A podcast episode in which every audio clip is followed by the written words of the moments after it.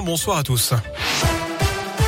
Et à la une, 130 personnes ont pu être sauvées des décombres du théâtre de Mariupol en Ukraine, un lieu attaqué par une frappe russe. Mercredi, le président ukrainien indique que des centaines de personnes se trouvent encore sous les gravats.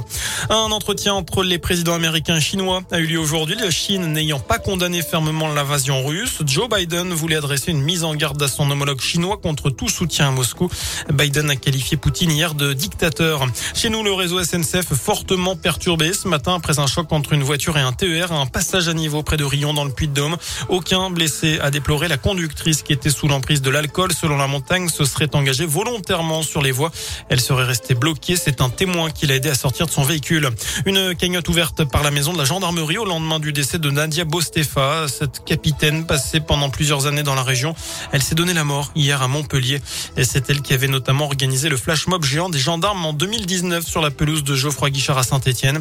Euh, pour soutenir sa famille, ça se passe sur le site Fondation mg.fr.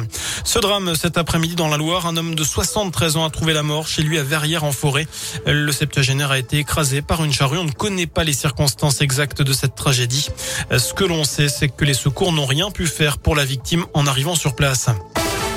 On passe au sport désormais avec euh, du foot. Le début de la 29e journée de Ligue 1 ce soir. Saint-Etienne reçoit 3, c'est à 21h. Demain, Clermont sera à Lens à 17h.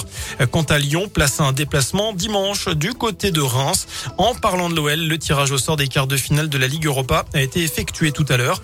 Les Lyonnais, vainqueurs de Porto, hier sont opposés à West Ham. Le match aller aura lieu le 7 avril en Angleterre. Le retour se disputera une semaine plus tard à l'OL Stadium. Enfin, dans la région, l'ouverture de la billetterie pour le concert des Rolling Stones. Je vous parlais de l'OL Stadium. Et eh bien, c'est là qu'ils se produiront le 19 juillet.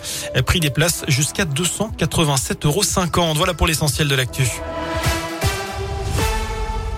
Merci beaucoup.